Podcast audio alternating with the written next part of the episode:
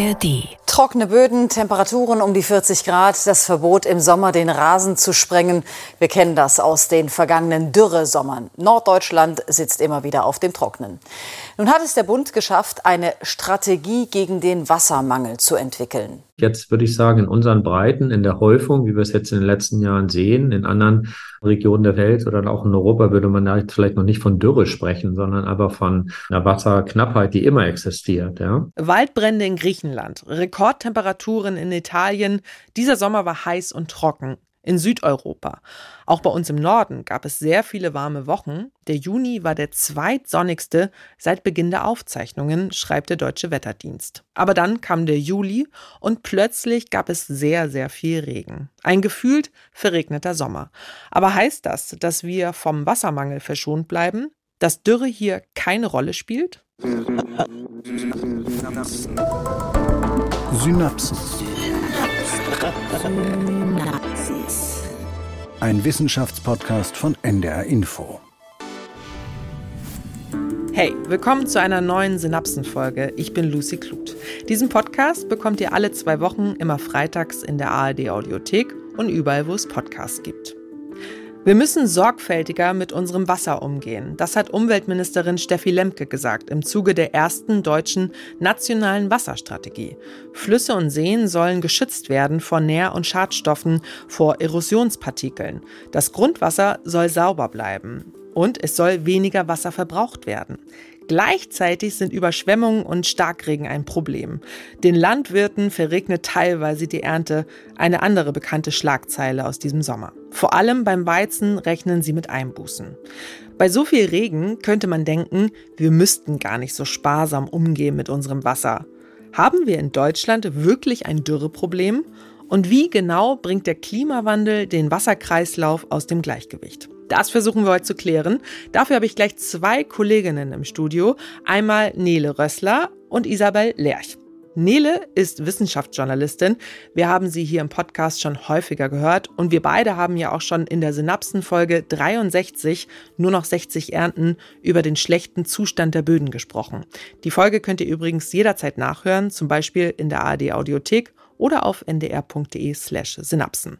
Nele, da hatten wir es ja auch schon mit Wasser und Trockenheit zu tun in der Folge. Hallo Lucy, schön dich zu sehen. Hi. Im vergangenen Jahr habe ich recherchiert zum Thema Bodenerosion, also Böden, die so verdichtet sind durch Trockenheit, aber auch durch schwere Fahrzeuge, also durch große landwirtschaftliche Maschinen, dass sie kein Wasser mehr aufnehmen können und der fruchtbare Teil des Bodens wegschwimmt. Das ist vor allem bei Starkregen ein Problem und auch jetzt bei der Recherche hat sich gezeigt, alles hängt zusammen und das ist eben das Problem. Also selbst wenn man jetzt sagt, hier in Nordeuropa haben wir keine Dürre, das heißt noch lange nicht, dass wir nicht unter Dürre leiden. Klingt hochinteressant. Isabel, dich begrüßen wir das erste Mal hier. Hallo. Ich freue mich sehr auf deinen Input für die Folge, denn du bist Datenjournalistin und hast lange an einer Datenrecherche zu dem Thema mitgearbeitet. Ja, genau. Ein Hallo auch noch von mir an dieser Stelle. Ja, gemeinsam mit Rechercheteams von NDR, WDR, BR und Korrektiv haben wir in diesem Frühjahr und Sommer länger zum Thema Folgen des Klimawandels und dabei eben insbesondere auch zum Thema Dürre und Wassermangel recherchiert. Dafür haben wir einerseits verschiedene Wetter- und Klimadaten ausgewertet, zum Beispiel hydrologische Kennwerte wie Pegeldaten, aber auch Bodenfeuchtigkeit und die Anzahl der gemessenen Hitzetage, also Tage, an denen die Tageshöchsttemperatur 30 Grad erreicht oder übersteigt. Mhm. Unsere Datenquellen waren der Deutsche Wetterdienst, das Bundesamt für Gewässerkunde und der Dürremonitor. Das ist ein Projekt vom Helmholtz-Zentrum für Umweltforschung in Leipzig. Das war insofern eine wichtige Quelle, um eben herauszufinden, wie dürregefährdet der Norden, aber auch Deutschland insgesamt ist. Ja, und andererseits haben wir alle Kreise und kreisfreien Städte, hier bei uns im Norden, aber auch im gesamten Bundesgebiet, direkt befragt. Und was wolltet ihr genau von denen wissen? Also unter anderem wollten wir von denen wissen, was sie bereits heute gegen die Folgen der zunehmenden Dürre und der wachsenden Herausforderungen durch den Wassermangel tun. Wir haben aber auch gefragt, wie sie generell die Risiken durch Dürre und Wassermangel einschätzen, wie es mit der Finanzierung aussieht und wie viel Personal sie für das Thema Klimafolgenanpassung einplanen. Also ziemlich umfangreich. Für diesen Fragebogen hattet ihr da eigentlich wissenschaftliche Expertise noch mit im Boot? Ja, tatsächlich. Bei dem Fragebogen haben uns Fachleute der Technischen Universität Dortmund beraten. Zwischen Wissenschaft und Datenjournalismus gibt es auf jeden Fall viele Schnittmengen. Und was wir festgestellt haben, wir haben da ein Feld beackert, das so bisher noch wenig beleuchtet ist, auch von der Wissenschaft. Also wir wollten da wirklich eine Wissenslücke oder besser gesagt eine Datenlücke schließen. Also das heißt, ihr habt da tatsächlich einen blinden Fleck in der Datenlage aufgetan? Richtig, denn bislang gibt es noch keine wirkliche Studie, also zumindest nach unserer Kenntnis, die auf vergleichbare Weise untersucht, was in Deutschland auf kommunaler Ebene schon alles zur Anpassung an die Dürre und an den Wassermangel getan wird. Das hat man übrigens öfter mal im Datenjournalismus. Mhm. Ich habe zum Beispiel vor ein paar Monaten zum öffentlichen Personennahverkehr auf dem Land recherchiert und auch da haben wir festgestellt, dass es kaum belastbare Daten gibt. Also da hinkt Deutschland auf jeden Fall etwas hinterher. Andere Länder haben da eine deutlich bessere Qualität an öffentlich zugänglichen, aber vor allem existierenden Daten. Mhm. Aber das ist eine andere Geschichte. Klingt aber auch interessant. Aber nochmal zurück zu eurer Umfrage. Ja, also die entspricht natürlich nicht streng wissenschaftlichen Kriterien und, und hat auf jeden Fall auch ihre Schwächen. Aber die Ergebnisse lassen jetzt schon ein relativ gutes und umfassendes Bild der aktuellen Lage, der Anpassung an die Folgen des Klimawandels in Deutschland zu. Denn von all den 400 Kreisen und kreisfreien Städten in Deutschland, die wir angeschrieben haben, haben uns 82 Prozent geantwortet. Oh. Und das ist schon recht viel. Im Norden haben sich zwar auch viele beteiligt, nur Mecklenburg-Vorpommern war nicht so auskunftsfreudig, da fehlen uns leider einige Angaben. Ansonsten haben jeweils einige Kreise in Hessen, Rheinland-Pfalz, Baden-Württemberg, Bayern, Sachsen und Thüringen nicht geantwortet, aber insgesamt hat der Norden und auch Deutschland sehr gut geantwortet. Im Norden waren es sogar 90 Prozent der norddeutschen Kreise und kreisfreien Städte, die uns da eine Rückmeldung gegeben haben. Sogar 90 Prozent, okay, cool. Und 82 Prozent in ganz Deutschland. Das sind wirklich gute Beteiligungsraten für so eine Umfrage. Auf jeden Fall. Und das klingt auch super spannend. Diese Ergebnisse besprechen wir auch auf jeden Fall und noch weitere Daten eurer Recherchen. Wir gehen jetzt aber erstmal ins Feld, nämlich mit Nele. Du warst nämlich für diesen Podcast viel unterwegs im Norden. Und soweit ich weiß, warst du auch in Wedel in Schleswig-Holstein, in Hamburg bei den Wasserwerken und auch in Niedersachsen auf einem landwirtschaftlichen Betrieb. Genau, also da, ich war südlich von Bremen in Asendorf. Da war ich auf Meyers Spargelhof, denn bei Dürre also ich denke da schon immer sehr schnell an Landwirtschaft. Ja, das sehe ich auch jeden Tag, denn um unser Haus zum Beispiel, da gibt es ganz viele landwirtschaftliche Flächen und dann springt einem das sofort ins Auge, wenn, ja, wenn es kein Wasser von oben gibt, sage ich mal ganz salopp, und die Pflanzen nicht wachsen. Und dieser Hof südlich von Bremen, meintest du, haben die Landwirte dort denn mit Dürre zu tun? Naja, also ich bin Ende Juli von Hamburg nach Asendorf gefahren und wenn du dich so an diesen Sommer zurückerinnerst, mhm es war eine Zeit, da hat es sehr doll geregnet und auch auf meiner Fahrt, da hat es richtig doll geschüttet. Und in Asendorf habe ich dann Thies Meier getroffen. Also ich bin 30 Jahre alt und habe Landwirtschaft gelernt nach meinem Abitur und habe dann in Kiel Agrarwissenschaften studiert bis zum Master, habe mich danach noch ein bisschen außerlandwirtschaftlich fortgebildet und bin jetzt auf dem elterlichen Betrieb angestellt und arbeite zusammen mit meiner Mutter, meiner Vater und meiner Freundin hier im Bereich Spargel und Heidelbeeren und Erdbeeren. Thies hat mich dann über den Hof geführt und also wir sind da so die Felder entlang gegangen und da waren wir dann an einem Weizenfeld. Da hat Thies dann mit einem Spaten eingestochen, um mal zu zeigen, wie der Boden gerade so ist. Das ist ja immer ein herrliches Zeichen, wenn man ordentlich Regenwürmer hat. Und wir haben nur so ein kleines Stück Erde und haben sofort einen Regenwurm gefunden. Toll. Ja wenn man jetzt hier tief graben würde und ein richtiges Bodenprofil ausheben, also einen Querschnitt über den Boden, dann würde man garantiert die ganzen Löcher sehen, wo die Regenwürmer sich durch das Erdreich wühlen. Und das ist auf jeden Fall immer ein sehr gutes Zeichen für ein aktives Bodenleben, wenn man ordentlich Regenwürmer hat. Und das zeigt dann auch, dass es feucht ist. Genau, und es zeigt auf jeden Fall auch, dass es feucht ist. Ja. Aber es geht ja bei uns um Dürre und für die Zeiten, in denen es nicht regnet, da haben die Mayas eine Vorrichtung, die mir Thies dann auch gezeigt hat. Ja, und hier ist die Regenmaschine. Das ist von der Funktion her so, dass das Wasser durch eine Trommel geschickt wird und da ist ein Schlauch auf der Trommel aufgewickelt. Und dieser Schlauch wird auf dem Feld ausgezogen und am Ende des Schlauchs ist eine Kanone, eine Düse und die sprüht das Wasser über die Fläche und wird dann langsam durch den Wasserdruck angetrieben Das Wasser kommt eben aus dem Brunnen, dahinter steht das Aggregat. Das ist ja lustig, also wie so eine Schlange eigentlich, mhm. die dann wieder so einge... Genau, okay. genau. Man zieht es aus mit dem Trecker und zurückziehen tut es sich eben von alleine, weil da unten eine Turbine sitzt und die Turbine wird angetrieben durch den Wasserdruck. Und so wird dann quasi mechanisch das wieder eingezogen über das Wasser. Und ganz langsam, also mit 20 bis 30 Meter die Stunde zieht er nur ein. Also ganz, ganz, ganz langsam. Und so wird dann gleichmäßig Wasser über die Fläche verteilt, ungefähr auf einer Breite von 80 Meter. Und wenn man dann also 500 Meter auszieht, mal 80 Meter breit. Aber als du da warst, da musste er die ja nicht anschmeißen, denn es hat ja genug geregnet. Aber grundsätzlich brauchen sie halt Grundwasser für ihre Kulturen. Und wie oft kommt diese Maschine dann eigentlich zum Einsatz? Also zum Beispiel dieses Jahr im Juni war es ja doch ziemlich heiß. Das kann Thies Meyer am besten selbst beantworten. Und dabei sitzen wir in der Küche, also in so einer richtig großen Bauernhofküche. Man mhm. hört das auch, wie es halt. Und er sagt, der fehlende Regen dieses Jahr, das war gar nicht das Problem. Es war sicherlich über zwei bis drei Wochen ohne Niederschlag. Aber wir hatten das Problem, dass diese Zeit ohne Niederschlag eben auch keine Wolken oder kein bedeckter Tag da war, sondern wir hatten immer starke Sonneneinstrahlung mit 30 Grad verbunden und das führt eben auch zu einer starken Verdunstung. Und das macht es dann im Prinzip besonders problematisch, wenn wir in dieser Phase auch einfach mal bedecktes Wetter und ein paar Wolken hätten, dann würde die Verdunstung wenigstens nicht so stark sein. Also Thies ist der Meinung, dass wir hier in Norddeutschland keine Dürre haben. Er sagt, es gibt trocknere Zeiten, aber richtige Dürre, das kennen wir einfach nicht. Im letzten Jahr war ich in Äthiopien und da ist Dürre ein ganz anderer Faktor, denn Äthiopien hat wirklich trockene Bereiche und da muss man dann einfach sagen, dort ist Landwirtschaft gar nicht möglich. Also und da reden wir dann von einer Dürre, wenn Tiere in der freien Wildbahn kein Wasser mehr finden und eingehen, weil kein Bachlauf mehr Wasser bietet. Das ist eine Dürre.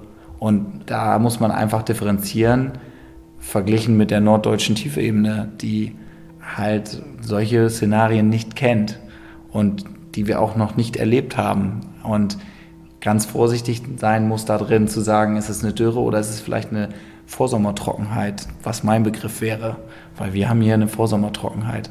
Und in Äthiopien haben wir wirklich zum Teil Dürreereignisse oder andere Länder in Afrika, wo die Menschen ums Überleben kämpfen müssen, weil gar nichts wächst und weil man eine Desertifikation hat, also wirklich die Wüste, die immer weiter sich ausbreitet, wo ja in der Afrikanischen Union das grüne Band entwickeln will, weil die verhindern wollen, dass die Sahara sich Richtung Süden ausbreitet.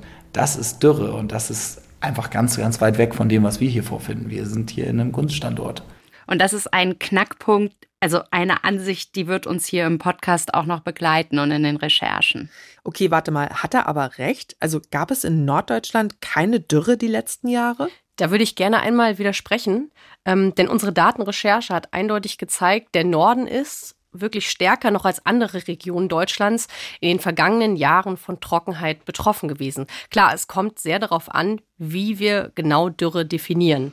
Stimmt, guter Punkt reden wir auch gleich nochmal drüber. Aber erstmal weiter in dieser Frage. Genau, also mit Blick auf die Daten lässt sich klar sagen, insbesondere der Oberboden, also die oberste Schicht, so etwa 25, 30 Zentimeter, die ja im Speziellen auch für die Landwirtschaft und damit für Menschen wie Thiesmeier bedeutsam ist, diese Schicht, die war in den vergangenen Jahren in Norddeutschland sehr von Dürre betroffen. Unsere Recherche mit den Kolleginnen und Kollegen von WDR, BR und Korrektiv zeigt das. Weite Teile Niedersachsens, aber auch Schleswig-Holsteins waren zwischen 2018 und 2022 zu trocken. Kannst du das noch konkreter machen? Äh, gerne. Und zwar stechen da unter anderem in Niedersachsen die Kreise Osnabrück, Nienburg, Celle, Gifhorn und Holzminden hervor. Und in Schleswig-Holstein, also im ganz hohen Norden, sind das die Kreise Stormann und Herzogtum Lauenburg. In all diesen Kreisen gab es im Schnitt mehr als sechs Monate Dürre pro Jahr. Das muss man sich einmal vorstellen. Und das habe ich mir speziell mal angeschaut. Auch im Landkreis Diepholz, in dem der Hof von Thiesmeier liegt, gab es in den vergangenen vier Jahren einen Zustand, den man durchaus als Dürre bezeichnen könnte. So zeigen unsere Daten, dass es dort zwischen 2018 und 2022 im Schnitt 4,8 Dürremonate gab. Also nicht ganz so schlimm wie in anderen Teilen des Nordens, aber doch recht auffällig. Ja, doch. Kurzer Einschub an dieser Stelle. Wir haben unseren Fokus heute sehr auf Norddeutschland gelegt, weil wir eben auch hier oben sind. Aber ihr habt ja auch Daten für ganz Deutschland recherchiert. Deshalb, wer sich dafür interessiert, schaut doch mal in unsere Show Notes. Zurück zu den Kreisen. Denn die hattet ihr ja gefragt, ist denen diese Trockenheit der letzten Jahre beziehungsweise das Risiko für künftige Dürreperioden denn bewusst? Ja, auf jeden Fall. Also das Bewusstsein, ähm, das ist da, aber das Bewusstsein richtet sich eher auf andere Extremwetterphänomene, mhm. die mit dem zunehmenden Klimawandel zu tun haben. Die meisten dieser norddeutschen Landkreise und kreisfreien Städte, von denen wir Rückmeldungen bekommen haben, fürchten die Zunahme von Starkregen und Hitzewellen. Ähm, und die Sorge aber vor den zunehmenden den Dürreperioden, ähm, die ist etwas weniger ausgeprägt. Mhm. Ähm, aber das kann natürlich genau damit zusammenhängen, dass Dürre eben so schwer zu greifen ist. Also wir haben es ja eben von Thiesmeier gehört. Für ihn ist das, was wir in den letzten Jahren erlebt haben, keine richtige Dürre. Und mhm. klar, das, was unsere Daten zeigen, also die verstärkte Trockenheit in den vergangenen Jahren, das heißt natürlich nicht, dass hier bei uns im Norden keine Landwirtschaft mehr möglich ist und der Boden knochentrocken ist. Also das sind jetzt nicht diese Bilder, die er eben schon beschrieben hat und die man ja bei dem Begriff Dürre ja auch tatsächlich meist vor dem inneren Auge hat. Aber Dürre ist relativ und verglichen mit der Bodenfeuchtigkeit, die wir historisch halt sonst hier in Norddeutschland gewohnt sind und auf der ja auch unsere bisherige Landwirtschaft fußt, ähm, waren die vergangenen Jahre eben einfach zu trocken. Dürre ist relativ, hast du gerade gesagt. Also der Begriff wird offenbar auch unterschiedlich genutzt. Vielleicht ist der Vergleich zwischen einem Dürreproblem in Nordeuropa und der Dürre in afrikanischen Ländern auch nicht so geeignet. Also, denn das, was Thies angesprochen hat, das sogenannte grüne Band, da sollen Zehntausende Quadratkilometer mit Bäumen bepflanzt werden, von der Küste Senegals am Atlantischen Ozean bis ganz in den Osten Äthiopiens, um die Sahara davon abzuhalten, sich immer weiter auf dem Kontinent auszubreiten und so Millionen von Menschen, ja, ihrer Lebensgrundlage zu berauben. Nele, deswegen glaube ich, brauchen wir jetzt mal die Definition von Dürre. Ab wann spricht man von Dürre? Dafür muss man dann erstmal schauen, von welcher Dürre wir sprechen. Denn Thies Meyer sagt zum Beispiel, dass die Hitze, das war ja durchaus ein Problem für sie. Mhm. Es gibt halt verschiedene Definitionen. Es gibt die meteorologische, es gibt die sozioökonomische Dürre, die landwirtschaftliche und die hydrologische. Und alle werden wir uns jetzt genauer angucken. Ja, und ihre Unterschiede. Sie unterscheiden sich halt danach, wo das Wasser fehlt und nach den verschiedenen Zeitspannen. Ähm, Thies Meyer ist ja Landwirt, also deshalb fangen wir halt mit der landwirtschaftlichen Dürre an. Die ist nach Definition der Weltorganisation für Meteorologie auf die Bodenwasserverfügbarkeit bezogen. Das heißt, Pflanzen haben zu wenig Bodenwasser verfügbar und Bodenwasser, das ist das gesamte Wasser, das im Boden verfügbar ist. Klar, Bodenfeuchte wirkt sich auf die photosynthetische Leistung aus und auch auf das, was man Netto-Primärproduktion nennt. Also das, was wächst, meinst du? Ja, streng genommen, also nach mhm. Definition, das ist die Produktion organischer Substanzen durch Photosynthese, abzüglich der Verluste durch die Gesamtatmung. Sprich, das sind die Früchte. Okay. Und Früchte, das ist halt das, was man aberntet in Form von Obst und Gemüse und eben auch Körnern. Und damit wirkt sich dann eben zu wenig Bodenwasser auf den landwirtschaftlichen Ernteertrag aus. Und wenn all das passiert, das ist dann eine landwirtschaftliche Dürre. Und wie lange muss das anhalten, damit es so definiert wird? Ungefähr so zwei Monate und länger. Mhm. Die Folgen sind halt massive Ernteausfälle. Und dann wird nochmal unterschieden nach Bodenfeuchte. Also ob der Boden jetzt nur ein bisschen trocken ist und die Pflanzen langsamer wachsen oder wirklich gar nichts mehr wächst. Um das zu beantworten, kann man sich die Bodenfeuchte anschauen. Die wird angegeben in Prozent der nutzbaren Feldkapazität. Und das beschreibt, wie viel Wasser der Boden gespeichert hat, auf das die Pflanzen zugreifen können. Mhm. Die Bodenfeuchteberechnungen, die beziehen sich auf die obersten 60 Zentimeter, also ein bisschen mehr als ein halber Meter, kann man sich so grob merken. Bei 100 Prozent kann der Boden kein weiteres Wasser mehr aufnehmen. Und bei 0 Prozent können die Pflanzen dem Boden kein weiteres Wasser mehr entziehen. Das nennt man dann Welkepunkt. Mhm. Da kann man ganz grob sagen, 50 bis 80 Prozent, das ist optimal.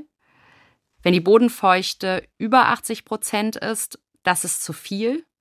Und wenn die Bodenfeuchte unter 50 Prozent ist, das ist zu wenig. Klingt ein bisschen technisch. Wie misst man das dann letztendlich? Ja, es ist auch sehr technisch. Also du misst es durch Druckunterschiede im Boden, mhm. denn mehr Wasser bedeutet halt ein anderer Druck als zu wenig Wasser. Ah. Es gibt auch Messskalen, zum Beispiel den Palmer Dürreindex. Da ist auch die Wasserverfügbarkeit mit einbezogen, aber auch Niederschlag und auch die Temperatur. Und das ist eine Skala von minus 10 bis plus 10, so als Beispiel. Und bei welchen Werten wird hier von einer Dürre gesprochen dann bei dieser Skala oder auf dieser Skala? Ab minus 2, das ist eine beginnende Dürre und ab minus 4, das ist eine extreme Dürre. Mhm. Und wo kommt das vor? Das hat mich überrascht. Es kommt auch mal in Kalifornien vor. Aber in Kalifornien ist halt Teil der USA und da bedeutet dann eben Dürre nicht gleich, dass eine Hungerkatastrophe ausbricht. Mhm. Aber in ärmeren Ländern ist das natürlich anders. Mhm. Ähm, genau da möchte ich einmal gerne kurz einhaken. Auch wir haben bei unserer Recherche die Erfahrung gemacht, dass es keine einheitliche Definition von Dürre gibt. Wir haben dann für unsere Recherche in Absprache mit den Fachleuten des Dürremonitors die folgende Definition herangezogen.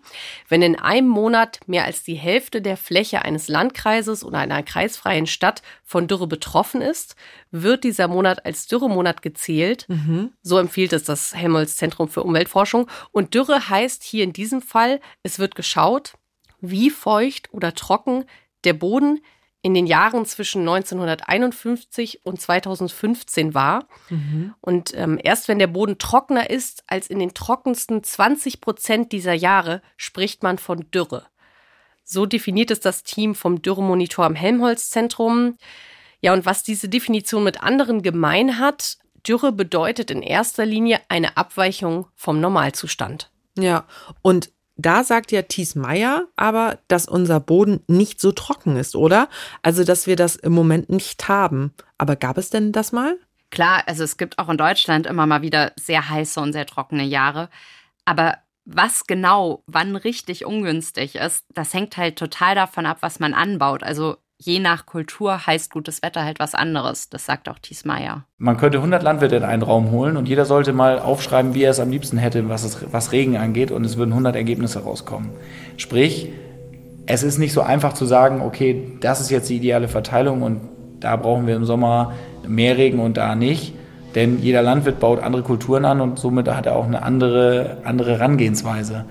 Und im Sommer muss es auch zu einer bestimmten Zeit einfach trocken sein, weil in Erntephasen wollen wir alle nicht so gerne im Regen arbeiten. Und Getreide ernten zum Beispiel geht nicht im Regen, das geht nur bei Trockenheit.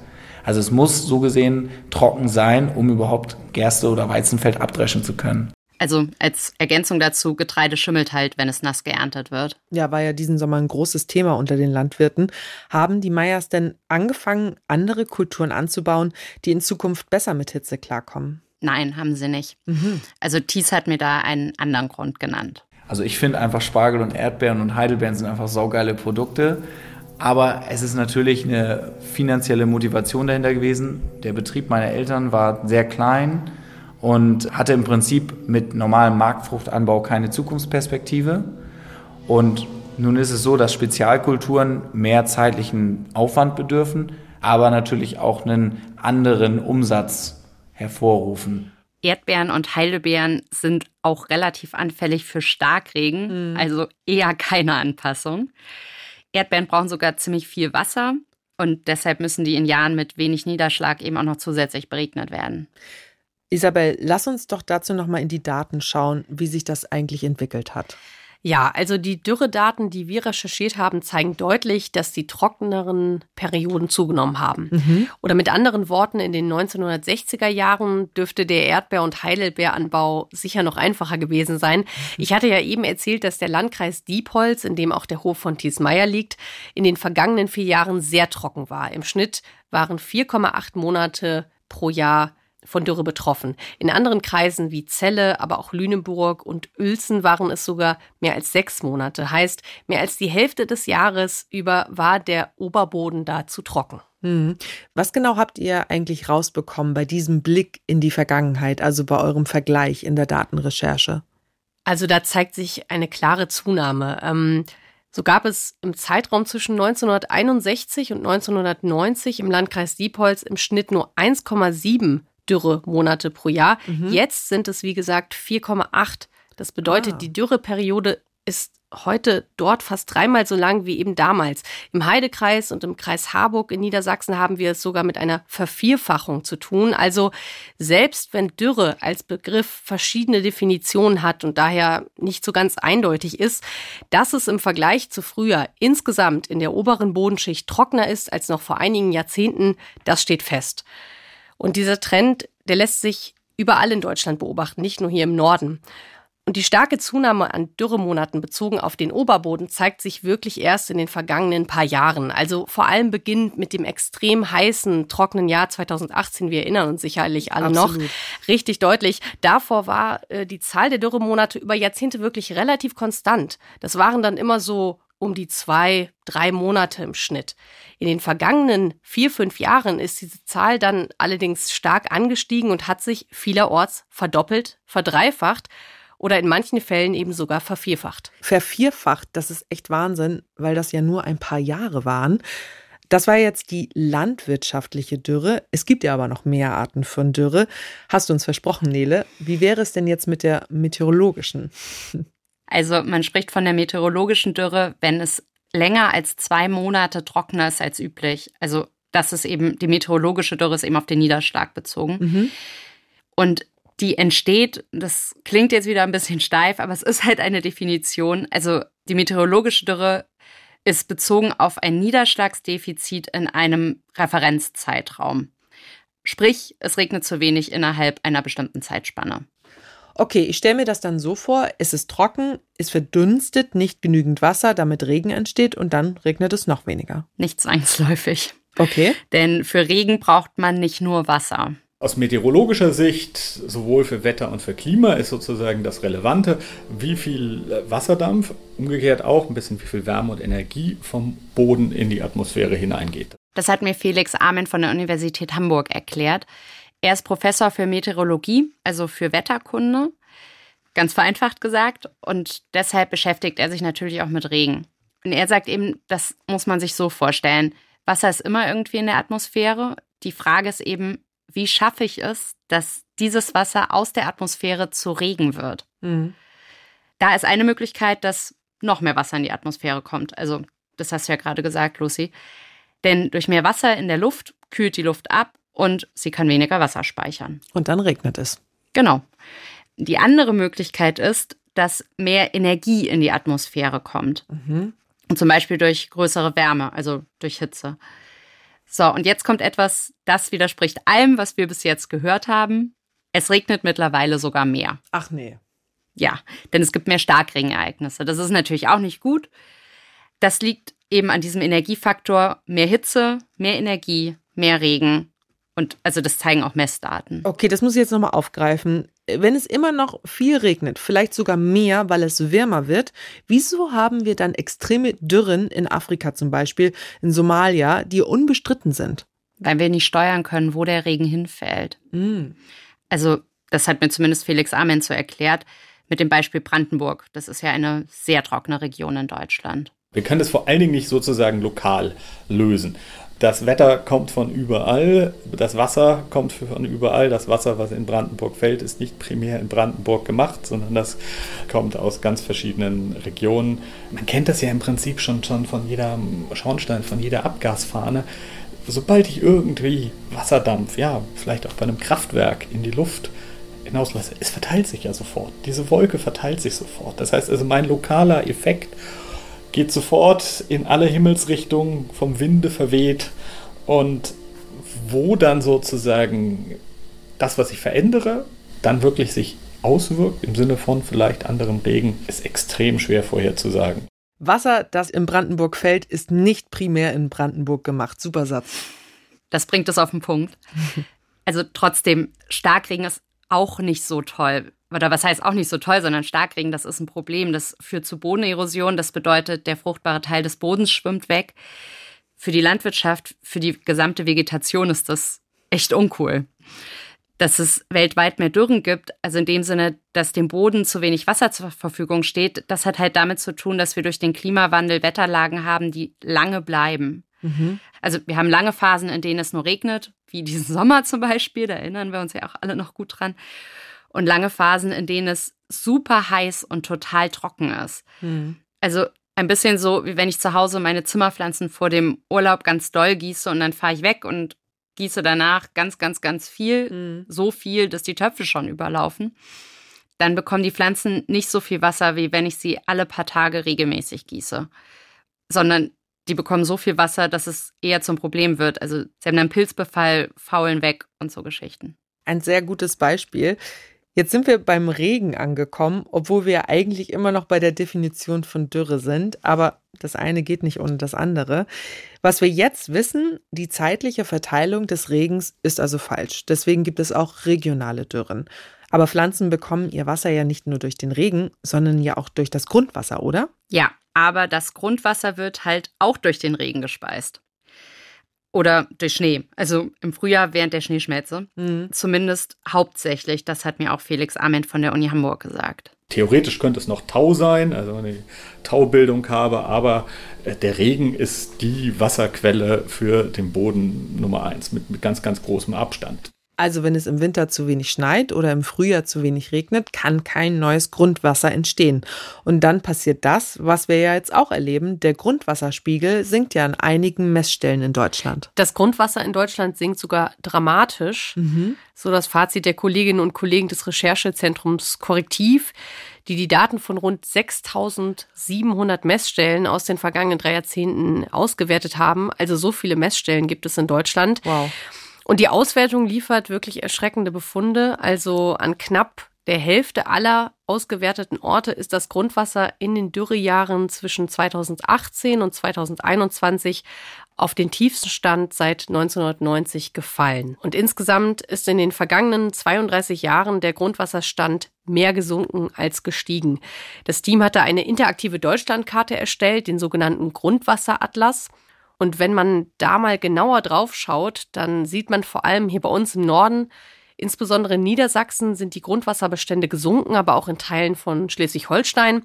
Und in diesen beiden Bundesländern sinkt der Grundwasserspiegel sogar an jeder dritten Messstelle. Also das sind wirklich keine so guten Nachrichten. Mhm. Die Regionen sind auf jeden Fall unterschiedlich stark betroffen. Also neben Niedersachsen und Schleswig-Holstein fallen die Grundwasserbestände vor allem auch in Nordrhein-Westfalen, in Thüringen und in Bayern.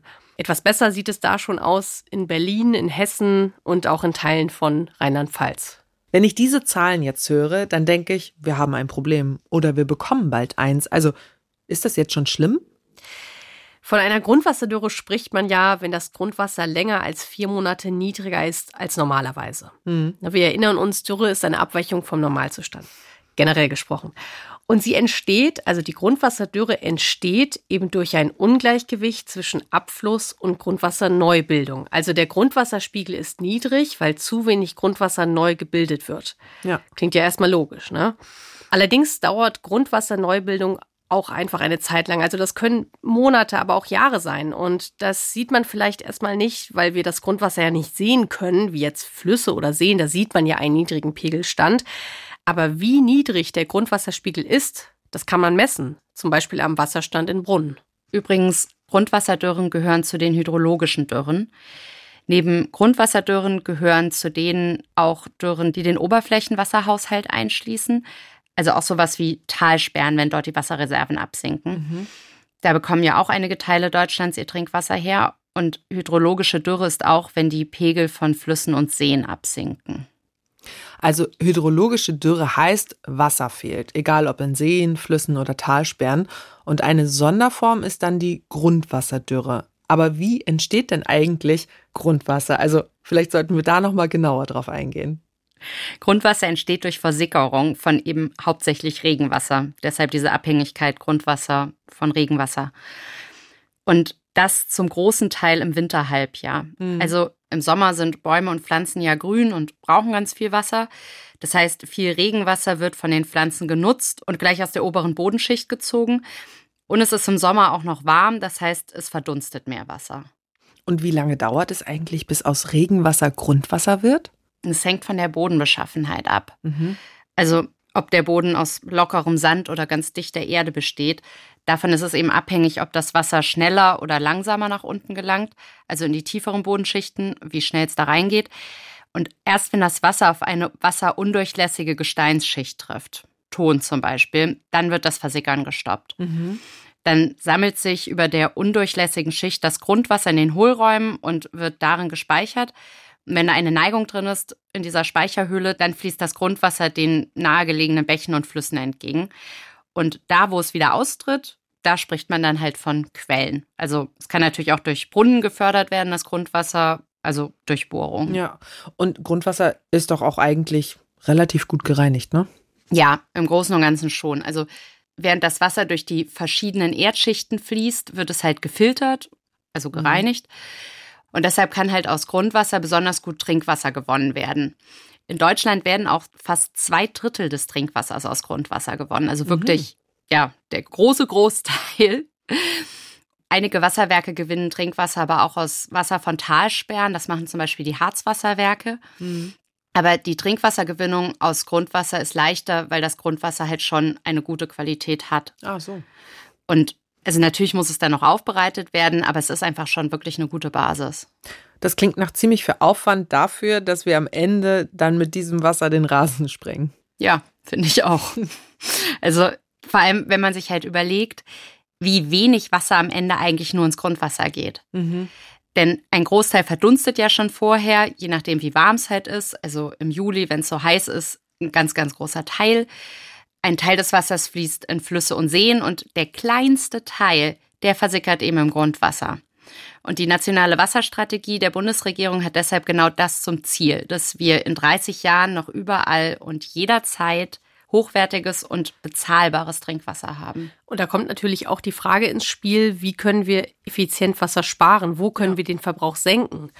Deutschland ist ja eigentlich ein wasserreiches Land, eigentlich. Aber auch hierzulande macht sich die weltweit zunehmende Wasserknappheit ja mittlerweile bemerkbar und deshalb werden die Menschen auch immer häufiger zum Wassersparen aufgerufen habe ich selbst noch nicht erlebt, aber ich erinnere mich noch gut an Meldungen in den Nachrichten, dass die eine oder andere Gemeinde ja den Wasserverbrauch eingeschränkt hat. Ja, zum Beispiel gab es im vergangenen Jahr mitten im Sommer in der Gemeinde Panketal im Landkreis Barnim in Brandenburg ein Wasserentnahmeverbot. Da hieß es dann in der Mitteilung, dass, Zitat, in der Zeit von 17 bis 21 Uhr das Bewässern und Beregnen von Grundstücken, öffentlichen Grünflächen und Parkflächen und das Befüllen von Wasserbecken mit Wasser aus der öffentlichen Wasserversorgungsanlage verboten ist. Mhm. Der Grund, der kleine Fluss Panke, nach dem die Gemeinde benannt ist, der war ausgetrocknet und daher eben diese Verordnung. Mhm. Unsere Umfrage unter allen Kreisen und kreisfreien Städten zeigt, mit dieser Verordnung ist die Gemeinde Panketal nicht allein. Denn rund 40 Prozent aller Landkreise und kreisfreien Städte in Deutschland, die an unserer Abfrage teilgenommen haben, haben schon einmal Regelungen zur Wasserentnahme eingesetzt, beziehungsweise die Entnahme von Trink- und Grundwasser stärker reglementiert. Also da zeigt sich schon, dass im einst sehr wasserreichen Deutschland mittlerweile auch stärker auf den Verbrauch geachtet wird, ja geachtet werden muss. Du sagst jetzt geachtet werden muss weil der Grundwasserspiegel immer weiter sinkt. Genau, also das ähm, zeigt ja nicht nur die Datenrecherche der Korrektivkolleginnen und Kollegen, ähm, von der ich eben sprach, sondern auch eine interessante Studie, auf die wir gestoßen sind. Dort hat man das Deep Learning-Verfahren eingesetzt, also künstliche Intelligenz, um die Grundwasserbestände bis ins Jahr 2100 zu prognostizieren. Mhm. Und basierend auf den Daten von 118 Messstellen hat die KI dann verschiedene Szenarien äh, berechnet und hier kam heraus, insbesondere in Nord- und Ostdeutschland werden die Grundwasserbestände im Laufe der nächsten Jahrzehnte sinken. Wenn du Norden sagst, heißt das, dass wir hier in Hamburg auch bald kein Trinkwasser mehr haben? Also so wie in Frankreich im Sommer, als fast 120 Kommunen mit 30.000 Einwohnern kein Trinkwasser mehr hatten. Nein, also da kann ich ja kurz was zu sagen, weil Lucy, du hast das vorhin ja schon gesagt, ich war bei Hamburg Wasser die sind zuständig für die Wasserversorgung der Hansestadt. Mhm. Und da habe ich den technischen Geschäftsführer Ingo Hannemann getroffen. Die Grundwasserspeicher, die wir haben, sind vernünftig gefüllt. Das liegt daran, dass wir im Winterhalbjahr gute Niederschläge hatten. Wir haben im letzten Winterhalbjahr, hydrologischen Winterhalbjahr sagen wir, das ist von November bis April, überdurchschnittliche Niederschläge gehabt hier in unserer Region Hamburg. Und äh, dadurch ist eben zu sehen, dass die flachen Grundwasserstände sich schon gut erholt hatten über den Winter. Das heißt, unser Hauptspeicher ist für Hamburgwasser zum Beispiel ähm, das Grundwasserdargebot. Da haben wir momentan keine Mangellage und wir sind in der Lage, den Jahresbedarf abzudecken. Und dann kommt ja wieder das nächste Winterhalbjahr irgendwann. Ein Problem gibt es bei der Tagesmenge in dem Moment, wo an äh, ja, heißen, trockenen Tagen, gerade auch wenn es über mehrere Wochen äh, möglicherweise so eine Situation gibt, die Menschen alle zeitgleich Wasser haben wollen, wenn also der Tagesbedarf hochgeht. Und dann kann es bei uns im System eher theoretisch zu einer Mangellage kommen im System. Das bedeutet, dass es Engpässe gibt im Hochsommer, aber generell ist genügend Wasser da. Mhm. Also Wasserverfügbarkeit die ist eingeschränkt, aber durch die Infrastruktur. Es sind halt technische Fragen, dass es im Juli und August manchmal knapp wird mit dem Wasser. Und für diese heißen Tage, weil das so wenige sind dann wieder im Vergleich, dafür baut man natürlich nicht extra ein neues Wasserwerk. Mhm. Also das wäre halt laut Hannemann die Konsequenz. Das müsste dann am Ende eben auch vom Verbraucher, also von uns getragen werden und dann bezahlen wir halt wieder mehr für unser Wasser und das will man natürlich vermeiden. Also vor allem an heißen Tagen sollte man sich schon überlegen, wie man Trinkwasser nutzt und nicht zu verschwenderisch sein. Genau, also in Deutschland verbraucht man im Schnitt pro Person 125 Liter am Tag. Mhm. Und in den vergangenen Jahren ist der Verbrauch tendenziell gesunken. Das liegt auch mhm. an Haushaltsgeräten, also an sparsameren Wasch- und Spülmaschinen zum Beispiel.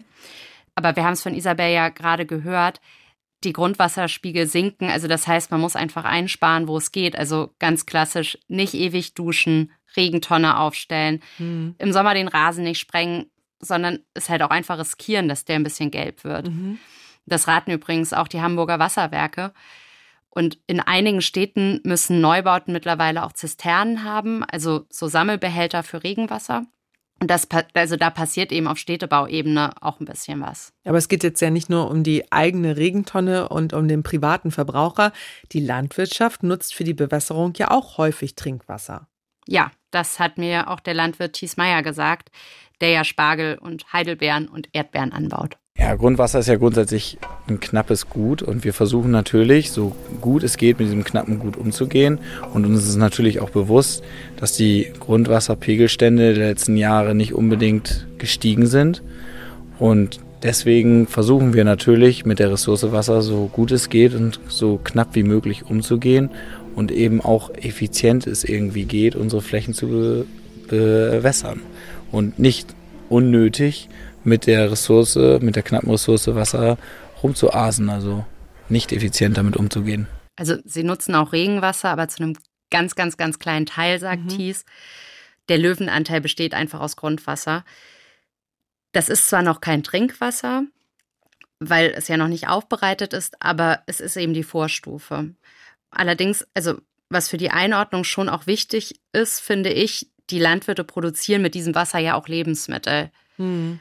Also sie bewässern damit eben nicht ihren Rasen, damit der schön aussieht, sondern sie produzieren etwas, was wir essen können und zum Leben brauchen. Also wenn wir jetzt schon so ein bisschen in die Tiefe gehen, dann lass uns doch noch mal schauen, wer verbraucht denn eigentlich wie viel Wasser in Deutschland? Also Süßwasser, Grundwasser, Trinkwasser. Ich habe dazu noch mal ein paar Zahlen recherchiert. Okay. Ähm, ich bin hier der Zahlenmensch in der Runde.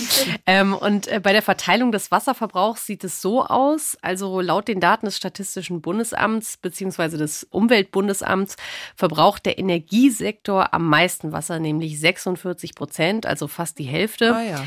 16 Prozent des Wassers werden durch das verarbeitende Gewerbe verbraucht und äh, hier allen voran durch die Chemieindustrie. Ähm, die privaten Haushalte, wir haben es ja eben schon gehört ähm, äh, von Nele, also diese 125 Liter pro Kopf, die machen einen eher geringeren Teil des Wasserverbrauchs aus. Also die privaten Haushalte nutzen etwa ein Zehntel des Wassers mhm. und die Landwirtschaft sogar nur zwei Prozent. Ja, also da ist der Anteil ähm, insbesondere im Vergleich zur Industrie doch verschwindend gering, zumindest offiziell. Aber jetzt kommt das große Aber. Also zwei Prozent, ganz ehrlich, also so, das kann ich mir gar nicht vorstellen, dass das nur zwei Prozent sein sollen. Das klingt nach sehr, sehr wenig, zu wenig, ein bisschen. Ja, das ist die Frage. Also wie gesagt, das sind die offiziellen Angaben der Bundesregierung. Zwei Prozent klingt ja wirklich nach erstaunlich wenig. Und tatsächlich hat eine Recherche unserer Kolleginnen und Kollegen von Korrektiv gezeigt, an dieser 2%-Zahl dürfte es doch wirklich große Zweifel geben. Ja. Ähm, denn das Problem ist, diese Zahl basiert auf Selbstauskünften der landwirtschaftlichen Unternehmen. Aha. Ähm, verlässliche, unabhängig erhobene Zahlen, die gibt es kaum, leider. muss man sagen. Und deshalb herrscht im Bundeslandwirtschaftsministerium, ähm, so das Ergebnis der Recherche des Korrektivteams, Unklarheit über den tatsächlichen Wasserverbrauch in der Landwirtschaft. Kann man sich kaum vorstellen. Ja, also, äh, aber das ist ja auch, was ich schon eingangs gesagt hatte, ist, ähm, wir stoßen bei unseren journalistischen Recherchen ja immer wieder auf diese Datenlücken. Mhm. Und auch hier ähm, besteht keine Lücke. Es gibt offizielle Zahlen, aber sie bestehen eben auf einer Selbstauskunft und das kann natürlich gewisse Unklarheiten und Probleme mit sich bringen. Mhm. Um dann daran nochmal anzuknüpfen, auch das Umweltbundesamt und der Bauernverband gaben demnach an, keine eigenen Angaben zu den abgepumpten Mengen machen zu können. Also sie müssen sich alle auf die Zahlen verlassen, die die Landwirte an die Wasserbehörden melden. Ja, und diese werden dann schließlich vom Statistischen Bundesamt zusammengeführt, gebündelt und damit sind das dann eben die offiziellen zugänglichen Zahlen zum Thema Wasserverbrauch in der Landwirtschaft, die wir einfach haben. Hm. Wie sieht das denn bei unseren europäischen Nachbarn aus? Gibt es da denn Zahlen? Ja, da gibt es Zahlen und die deuten eben darauf hin, dass wir hier doch wirklich große Fragezeichen auch ähm, setzen müssen, denn die Zahlen sehen anders aus, sehr anders. Im EU-weiten Vergleich ist der angegebene Verbrauch deutscher Landwirte wirklich auffallend niedrig. Also im EU-weiten Durchschnitt werden ähm, eben rund 25 Prozent des geschöpften Wassers für den Ackerbau, für die Landwirtschaft genutzt. Also jeder vierte Liter. Das ist um einiges mehr. Eben zur Erinnerung, Deutschland 2 Prozent, EU-weit 25 Prozent. Hm, stellt man sich natürlich schon mal die Frage, wie das sein kann. Ja, und das ist eben wirklich erstaunlich. Natürlich lassen sich die Zahlen wegen unterschiedlich großer Flächen für den ähm, Ackerbau und auch anderen Niederschlagsmengen nur schwer miteinander vergleichen. Die mhm. EU ist ja geografisch landwirtschaftlich auch sehr unterschiedlich äh, strukturiert. Aber jetzt, ob man als Beispiel Frankreich heranzieht mit 10 Prozent Wasserverbrauch bei der Landwirtschaft oder Dänemark mit 50 Prozent Wasserverbrauch der Landwirtschaft, Deutschland fällt da mit seinen 2 Prozent wirklich auch raus. Und da muss man sich schon sehr wundern. Ja, fällt ein bisschen aus der Reihe und ist merkwürdig und eine Frage, die es unbedingt nochmal gilt zu beantworten. Aber Nele, du hast ja vorhin noch von der sozioökonomischen Dürre gesprochen. Was ist damit eigentlich genau gemeint? Das ist eine Form der Dürre, die entsteht, wenn es zu einem Versagen der Wasserversorgung kommt. Also es liegt an uns? Ja, also zur Erklärung, bei niedrigen Wasserständen funktioniert vieles ja einfach nicht mehr. Also sowas wie Warentransport, weil die Flüsse zu wenig Wasser haben, die Schifffahrt stockt, Wasserwerke gehen nicht mehr, also die Trinkwasserversorgung ist betroffen. Mhm. Und auch die Energieversorgung wird problematisch. Also das alles gehört zur Kategorie der sozioökonomischen Dürre. Und von der spricht man eben nach einem Jahr Wassermangel. Aha. Und je nach Definition kann man dann sagen, das ist eine eigene Kategorie weil die auch durch Planungsfehler und Missmanagement passiert. Also Lucy, was du meintest, das liegt mhm. an uns. Oder man sieht es eben als Folge von anderen Dürreformen. Hast du ein Beispiel parat? Also im vergangenen Jahr in Frankreich, als die Atomkraftwerke nicht mehr gekühlt werden konnten, das war eine sozioökonomische ah, ja, okay. Dürre. Mhm. Denn das lag ja daran, dass zu wenig Kühlwasser durch Flüsse da war, weil der Winter in Frankreich so trocken gewesen mhm. ist. Das Beispiel zeigt auch ganz gut, dass die sozioökonomische Dürre eben auch eine Folge von anderen Dürreformen ist, wie die der hydrologischen Dürre. Mhm. Denn in Frankreich resultierte das Problem mit der Kühlung der Atomkraftwerke halt daraus, dass die Flüsse zu wenig Wasser hatten. Ja, und letztendlich, wenn zu wenig Wasser da ist, hat die Wirtschaft Probleme. Genau. Und es gibt noch etwas, was am Wassermangel hängt. Wir haben ja in Deutschland auch das Problem, dass zu viele Schadstoffe in die Gewässer eingetragen werden also sowas wie äh, Stickstoff und Phosphor, also Düngemittel zum Beispiel. Mhm. Das soll reduziert werden. Da gibt es auch Maßnahmen und Vorgaben. Also Klärwerke müssen zum Beispiel bis 2030 in Deutschland mehr Phosphor recyceln. Und bis 2050 sollen Schadstoffeinträge in Wasser, Luft und Boden so minimiert werden, dass kein Risiko mehr für die menschliche Gesundheit besteht. Mhm also auch für die Gewässer. Das ist Teil des europäischen Null-Schadstoff-Aktionsplans und der gehört auch zur deutschen Wasserstrategie. Aber das ist ja noch Zukunftsmusik. Jetzt ist es auf jeden Fall so, wenn Flüsse, Seen und Bäche wenig Wasser haben, wird die Wasserqualität schlechter. Mhm. Denn die Konzentration ist dann ja höher. Das hat mir Jörg Dreves erzählt. Er ist Professor an der Technischen Universität in München und da forscht er zur Siedlungswasserwirtschaft. Also wenn wir wissen, dass weniger Wasser fällt, dann wird sich das äh, in den Flüssen, die, die Schadstoffe auch aufkonzentrieren, weil die Verdünnung fehlt. Wenn Sie sich erinnern an den Rhein, im letzten Jahr, der dann Niedrigwasserstände hatte. Das geht natürlich auch einher mit einer höheren Stoffbelastung. Wir sehen es an der Oder, ja, wo dann Fischsterben passieren kann, weil durch industrielle Einleitungen das Wasser nicht mehr so gut verdünnt wird, dass sich bestimmte Schadstoffe aufkonzentrieren. Und äh, es sind nicht nur die Ökosysteme, die dann leiden, sondern potenziell auch unsere Trinkwasserversorgung. Also wir müssen natürlich auch dafür sorgen, dass wir Wasser nicht mehr so stark verschmutzen. Idealerweise alles, was problematisch ist in der Umwelt, sich nicht abbauen kann, erst gar nicht in die Umwelt gelangt. So, jetzt haben wir viel gehört. Landwirtschaftliche Dürre in gewissen Teilen Deutschlands, die gibt es. Das Grundwasser sinkt in Deutschland. Bisher ist das aber kein Versorgungsproblem. Es regnet sogar mehr. Allerdings Starkregen, der uns nicht aus der Dürre heraushilft, sondern selbst zerstörerische Wirkung haben kann. Welche Lösungsmöglichkeiten gibt es denn? Also zum Beispiel in den Kommunen selbst, Isabel. Also die gute Nachricht ist, es gibt grundsätzlich eine Reihe von Maßnahmen, die man ergreifen kann, um sich einerseits an den zunehmenden Wassermangel und die Dürre, aber andererseits auch an die Starkregenereignisse, die du ja gerade schon angesprochen hast, die Starkregenereignisse der Zukunft anzupassen. Mhm. Denn man kann eine Reihe eben von städtebaulichen und landschaftsbaulichen Maßnahmen ergreifen. Zum Beispiel kann man gegen die Auswirkungen von Starkregen Flächen entsiegeln. Also mhm. das heißt, Bodenbeläge wie äh, Asphalt, Beton oder Pflastersteine entfernen. Denn die decken ja den Boden ab, und zwar nämlich wasser- und luftdicht ab. Also mhm. da kann bei einem Starkregenereignis ja dann nichts ablaufen und genau das wird zum Problem. Also diese versiegelten Flächen wieder in Garten- und Grünflächen umwandeln zum Beispiel. Und ähm, das ist nur eine hilfreiche Maßnahme die übrigens zu einem umfassenden Städtebaukonzept zählt, zu dem ein ganzes Bündel von diesen Maßnahmen gerechnet wird, nämlich zum sogenannten Schwammstadtprinzip. Das habe ich schon mal gehört. Die Stadt soll quasi, wie der Name schon sagt, zu einem Schwamm werden, der das Wasser aufnehmen kann. Genau richtig. Und nicht nur das, die Stadt soll dann zusätzlich auch, wie eben ein Schwamm, das Wasser wieder abgeben können. Das heißt, mit dem Schwammstadtprinzip soll der natürliche Wasserkreislauf in die Stadtgestaltung mit integriert werden. Das kann zum Beispiel mit Versickerungssystemen funktionieren, die Wasser speichern und ähm, das wirkt sich dann in Hitze- und Trockenperioden positiv auf das lokale Mikroklima in der Stadt und damit eben auch positiv auf Flora und Fauna aus. Mhm. Diese Schwammstadtprinzipien helfen also nicht nur gegen Starkregenereignisse und bieten damit auch einen Schutz vor Überschwemmung, sondern ganz nebenbei auch noch gegen die zunehmende Hitze. Also diese Maßnahmen mildern gleich an mehreren Fronten die Folgen von Extremwettersituationen ab. Und sie helfen auch dem Grundwasser. Ja.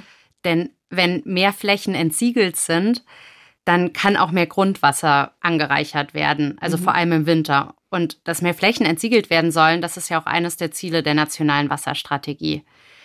Genauso wie es mehr Auen geben soll, also mehr Überflutungsflächen für Flüsse. Die helfen ja auch gegen Hochwasser und also damit das Wasser nicht in Gebiete hineingeht, die nicht überschwemmt werden sollen, Siedlungen zum Beispiel. Und außerdem sind Auen auch gut für das Grundwasser, weil das Wasser durch sie versickert und ja, das eben das Grundwasser anreichert. Und Schwammstadtprojekte voranzutreiben, das ist auch Ziel der Strategie. Ich war ja in Wedel, also in Schleswig-Holstein, und da habe ich den Regenwasserweg besucht. Den Regenwasserweg, was ist das? Der enthält Elemente des Prinzips Schwammstadt. Und den Weg hat mir Christopher Seidewitz gezeigt. Er leitet die Entwässerung der Stadt mit rund 30.000 Einwohnern. Und hier ist so der Autalbereich von der Wedeler Au. Und da kann man dann entlang der Wedeler Au bis zum Rathaus gehen. Ah. Also wir gehen, wir könnten von hier fußläufig bis zum Rathaus durchlaufen und überqueren eben ja, einmal eine kleinere Straße und einmal eine größere Straße und sind dann schon wirklich am Rathaus angekommen. Das sind ein paar Kilometer, so zwei, und dabei fließt das Wasser eben zum Beispiel von einem Graben auf eine Wiese und dann wieder in einen Graben oder in einen künstlichen Fluss. Kaskadenmäßig läuft das Ganze von der einen Fläche in die nächste und wird dabei immer gedrosselt so dass wir eben tatsächlich die Verweildauer des Wassers ähm, in den einzelnen Bereichen erhöhen und dort in den Bereichen natürlich auch dafür sorgen, dass so ein bisschen natürlicher Wasserkreislauf noch wieder auch entstehen kann und gleichzeitig das angrenzende Gewässer und die Kanalisation nicht überlastet wird bei Starkregenereignissen. Der Bauingenieur Seidewitz hat mir das auch an einem sehr praktischen Beispiel gezeigt. Wenn wir durch die Hecke gucken, dann können wir hinter der Hecke im Privatbereich auch sehen, wie ähm, das Wasser auf der Oberfläche abgeleitet wird. und nicht einfach in, in Rohrleitungen eingeleitet wird und irgendwo dann unter der Erde ah, weitergeleitet ja. wird, ja, sondern tatsächlich eben auch auf der Oberfläche ähm, gesammelt wird. Ne? Genau. Ja. ja. Und das Ganze, wie gesagt, wird direkt oben in dem Bereich eingeleitet und alles, was wir auf der Oberfläche haben und ähm, vernässt wird, trägt natürlich auch zum Verdunsten bei, zur Versickerung bei und ähm, ja, trägt auch dazu bei, dass wir eben unseren Beitrag für den Regenwasserkreislauf dann auch damit anbieten. Dann, ne? Seidewitz hat da auf eine der schmalen Betonrinnen gedeutet. Es ist eine der Zuleitungen, die aus den Gärten der Neubauten über den Weg in den Ablaufgraben führen. Und da sind, wenn Sie sich die, die Pflasterung der, der Mulden ansehen, mhm. dann sind einige Steine extra hochgezogen, ähm, um die Fließgeschwindigkeit nicht zu groß werden zu lassen. Die ja? Steine in einem Bach eigentlich. Genau, ja. So dass wir da eben keine zu hohe Fließgeschwindigkeit haben und ähm, keine, keine Schäden eben durch, ähm, durch das Wasser dann entstehen können. Das Wasser soll also insgesamt einfach auch langsamer abfließen? Ja, mhm. genau. So sollen halt Folgen von Starkregen auch abgemildert werden. Es gibt da auch noch eine Abflussdrossel und Pumpsysteme. Und die Überflutungsflächen, auf denen das Wasser stehen bleiben kann, die sind auch für trockene Zeiten hilfreich. Hinsichtlich der Dürre ist es so, dass wir auch hier zeitweise das Wasser schon auch etwas zurückhalten, so dass ein, ein gewisser Anteil davon auch im Erdreich versickern kann und das Grundwasser dann auch wieder an Ort und Stelle dann anreichern kann ja anscheinend eine sehr gute und nachhaltige Lösung, vor allem für die vielen mittleren und großen Städte, die bei der Regulation des Mikroklimas nicht von, ich sag mal jetzt mal, angrenzenden Wäldern und Feldern profitieren, wie es ja kleinere Orte und Dörfer im ländlichen Raum tun. Richtig, denn dort ist es ja gerade bei Hitzewellen im Sommer eben ja auch oft schon einfach durch diese Wälder und Felder gleich mal ein paar Grad kühler als in der Stadt. Mhm.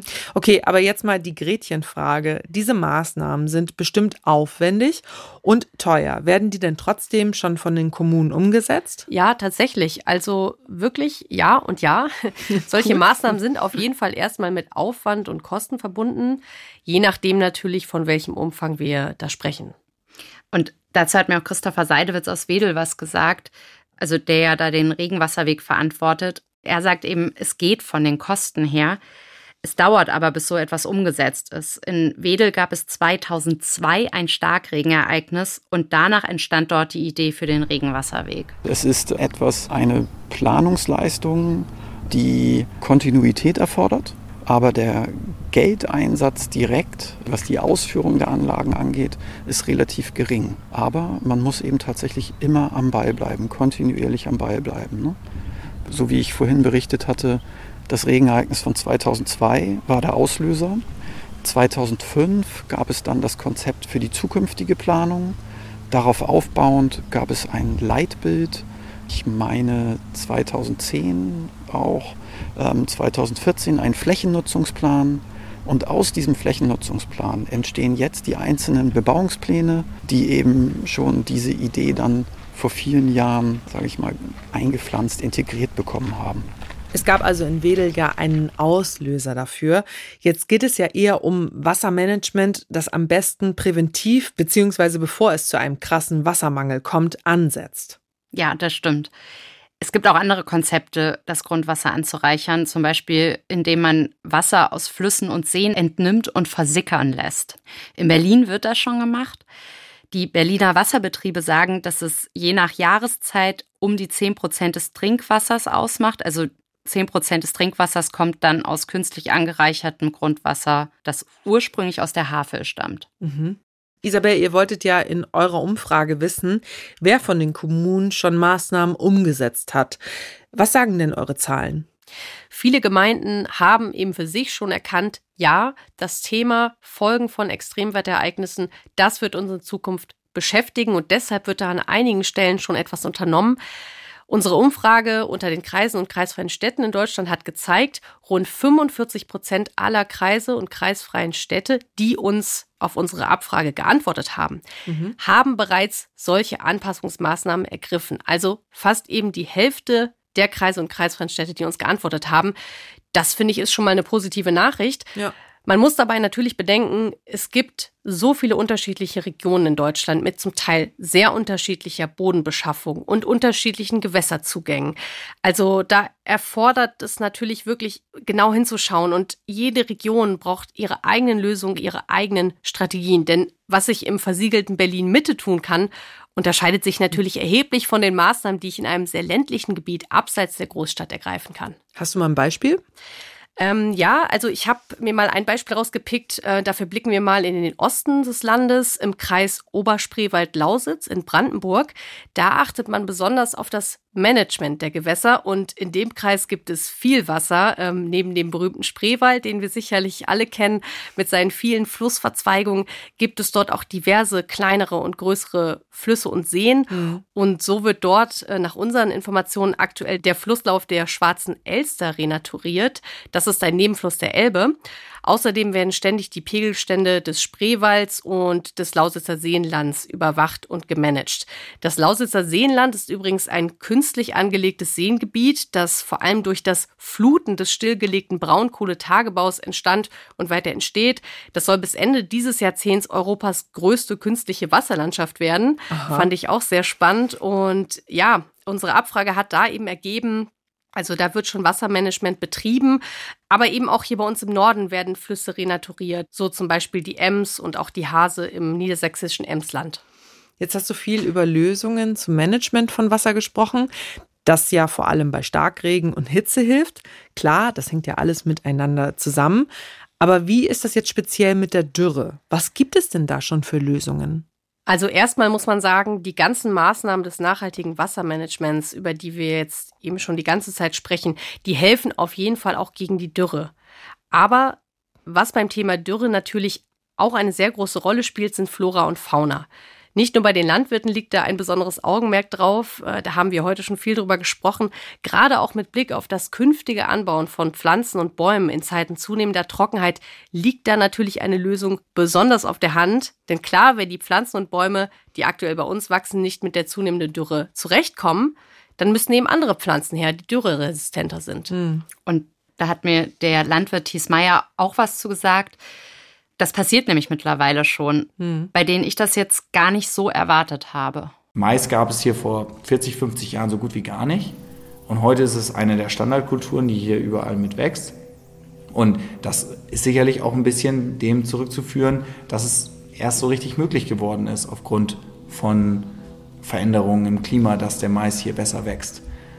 Natürlich immer zusammen mit der Züchtung. Der wurde auch eben so gezüchtet, dass er hier wachsen kann, aber meistens ursprünglich aus wirklich trockeneren Regionen und ist dann eben erst Richtung Norden langsam gezogen.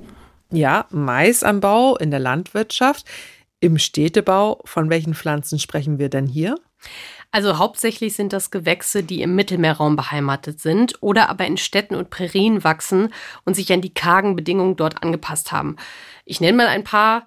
Oleander, Schwertlilie oder Lavendel, das sind nur einige Beispiele. Diese Pflanzen kommen gut mit der Trockenheit klar. Zum mhm. einen, weil sie entweder tiefe Wurzeln bilden können oder weil sie über dicke, fleischige Blätter verfügen, die Feuchtigkeit speichern können. Zum anderen nehmen bestimmte Pflanzen Wasser nicht nur über die Wurzel auf, sondern auch über kleine Härchen auf der Blattober- oder Unterseite. Also das ist ziemlich genial. Über die Blattadern wird dann die restliche Pflanze mit Feuchtigkeit versorgt. Bei den Bäumen wären zum Beispiel die Zerreiche und die amerikanische Linde zu nennen. Beides nicht heimische Arten, die jeweils in Südeuropa bzw. Nordamerika verbreitet sind. Beide können tief wurzeln und so an tief in der Erde gelegene Wasservorkommen gelangen. Für unser eher raues Klima hier im Norden sind übrigens die Stadtulm sehr gut geeignet. Mhm. Die haben sich bei Forschung als besonders sturmresistent erwiesen. Das ist ja auch wichtig. Das hier. passt ja. Und werden die Gemeinden da denn auch schon aktiv? Ja, und äh, das ist auch eine tolle Nachricht. Tatsächlich ist das Anpflanzen von dürreresistenten Bäumen von allen Anpassungsmaßnahmen, die wir abgefragt haben, diejenige Maßnahme, die von den meisten Kreisen und kreisfreien Städten im Norden und auch im Rest von Deutschland bereits umgesetzt wurde. 57 Prozent der Kreise und kreisfreien Städte in Norddeutschland, die auf unsere Abfrage geantwortet haben, haben bereits dürreresistente Baum- und Pflanzenarten angebaut. Und auf ganz Deutschland bezogen sind es äh, unter denjenigen Kreisen, die sich zurückgemeldet haben, sogar 65 Prozent. Also mhm. zwei von drei Kreisen haben das schon gemacht. Übrigens wer jetzt denkt, man pflanzt einfach einen dürreresistenten Baum ein und dann wächst er sofort prächtig mit kaum Wasser, der irrt sich leider, denn tatsächlich müssen auch die dürreresistenten Bäume erstmal drei bis fünf Jahre ausführlich bewässert werden. Erschwerend kommt dann noch hinzu, diese Baumarten sind sehr gefragt und die können dementsprechend zum Teil gar nicht von den Baumschulen mal ebenso nachgeliefert werden. Okay. Man hat fast das Gefühl, dass das ein stadtplanerischer Trend ist, also Begrünung und das Pflanzen von dürreresilienten Gewächsen, ähnlich wie die Schwammstädte, oder Nele? Ähm, ja, zu den Schwammstädten wird natürlich super viel gemacht auch und super viel geforscht. Und Jörg Dreves, der zur Siedlungswasserwirtschaft in München forscht, der hat mir noch was gesagt, das fand ich tatsächlich auch ziemlich einleuchtend. Wir haben momentan das Konzept in Deutschland, dass wir eine Wasserqualität eigentlich für alle Wassernutzung einsetzen. Und das ist in der Regel Trinkwasserqualität. Das ist eine sehr luxuriöse Lösung. Wenn man das mit anderen Ländern vergleicht, dann ist das da gar nicht so möglich und auch umsetzbar. Er meint, man muss mehr Wasser recyceln, also auch Wasser, das im Moment noch in Flüsse geleitet wird, mhm. weil also im Moment wird es noch in Flüsse eingeleitet, weil es halt nicht mehr zu Trinkwasser aufbereitet werden kann. Aber trotzdem kann man das Wasser ja noch so weit aufbereiten, dass man zumindest Pflanzen damit bewässern könnte. Ja. Und Jörg Drewes sagt auch, wir sollten mehr in Länder schauen, die das Problem des Wassermangels schon viel länger kennen. Also Australien, Israel, Spanien zum Beispiel. Also in Spanien wird ja viel Wasser entsalzen. Das ist energietechnisch natürlich auch nicht toll und das ist natürlich auch sehr, sehr teuer. Mhm wirkliche Verbote, wann kein Trinkwasser genutzt werden darf, die würden sicher auch helfen, wenn Menschen zum Beispiel parkähnliche Anwesen trotz Hitze mit Trinkwasser bewässern, weil sie es halt bezahlen können. Und jetzt unabhängig davon, dass es sich dabei wahrscheinlich um einkommensstarke Menschen handelt, Trinkwasser ist eben auch so nicht so teuer. Also im Durchschnitt bezahlt man in Deutschland 0,2 Cent pro Liter. Das ist super an sich. Außer eben bei Verspendung wie eben dieses Bewässern von riesigen Anwesen oder auch wenn jemand täglich badet oder so. Und da gibt es eben so Staffelideen. Also ich finde es sehr sympathisch. Da ist die Idee, ein Grundstock an Trinkwasser, der bleibt sehr günstig. Mhm.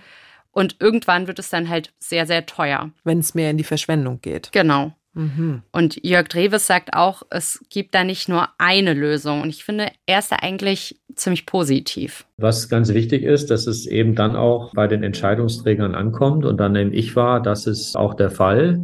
Ich denke, die Bundesregierung hat mit der Verabschiedung der nationalen Wasserstrategie ressortübergreifend da auch einen Meilenstein gesetzt. Diese Bedeutung auch für Wasser so aufzusetzen, dass sie über alle Ressorts langfristig gesichert werden kann. Aber das Ganze muss natürlich auch untersetzt werden mit Ressourcen. Jetzt haben wir so viel gehört und nach all den Erkenntnissen und das, was uns jetzt Jörg Dreves noch mitgegeben hat, Nele, wie lautet da dein Fazit? Bei der nationalen Wasserstrategie sollen halt alle mitwirken. Also bis 2030 sollen in diesem Rahmen fast 80 Maßnahmen umgesetzt werden. Da gibt der Bund auch Geld zu. Aber trotzdem müssen Investitionen auch von anderen Akteuren dieser Strategie kommen. Also da sind noch Verbände mit involviert, da ist die Industrie mit involviert, Länder, die Kommunen.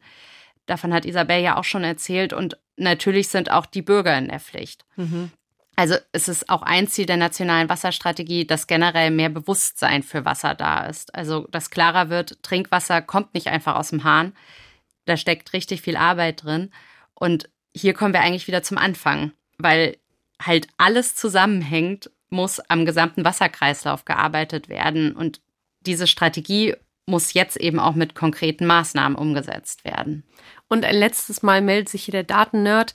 Es fehlt einfach eine verlässliche Datenübersicht zur Wasserentnahme aus Boden, aus den Seen, aus den Flüssen. Das haben wir also noch weitgehend im Dunkeln.